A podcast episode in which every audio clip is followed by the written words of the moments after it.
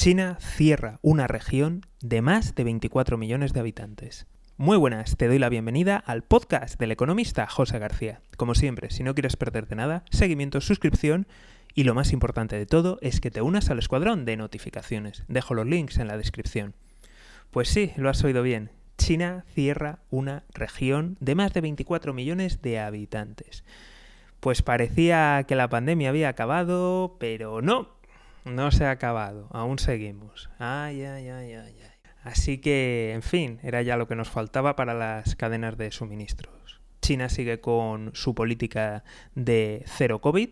Hay estudios informantes independientes que dicen que los contagios son mucho más mayores de los registrados oficialmente y publicados por parte de China. Aún así, según datos oficiales, nos encontramos con el récord en dos años de contagio. Por otro lado, a nivel mundial, también la pandemia está recrudeciéndose, están aumentando los casos y está volviendo a hacer pico. Así que mucho, mucho cuidado. Y sé que estos son las noticias rápidas y breves, pero sí que me gustaría preguntaros, ¿no? Que reflexionemos todos un poco y es, ¿os acordáis de esa información sobre cuál es el origen del virus? La OMS, esas investigaciones, esas acusaciones. ¿Qué ha pasado con todo ello? ¿Os acordáis con ese animal intermedio que se estaba buscando? ¿Lo han encontrado?